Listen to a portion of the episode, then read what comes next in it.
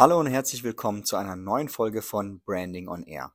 Mein Name ist Mustafa Edine und heute sprechen wir über die wichtigste Kennzahl im Marketing oder die meiner Meinung nach wichtigste Kennzahl.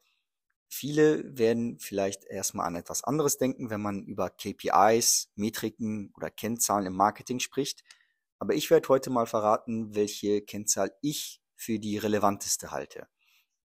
Und bevor ich das jetzt verrate, gehen wir mal auf einige gängige Kennzahlen im Marketing ein, die zwar sehr wichtig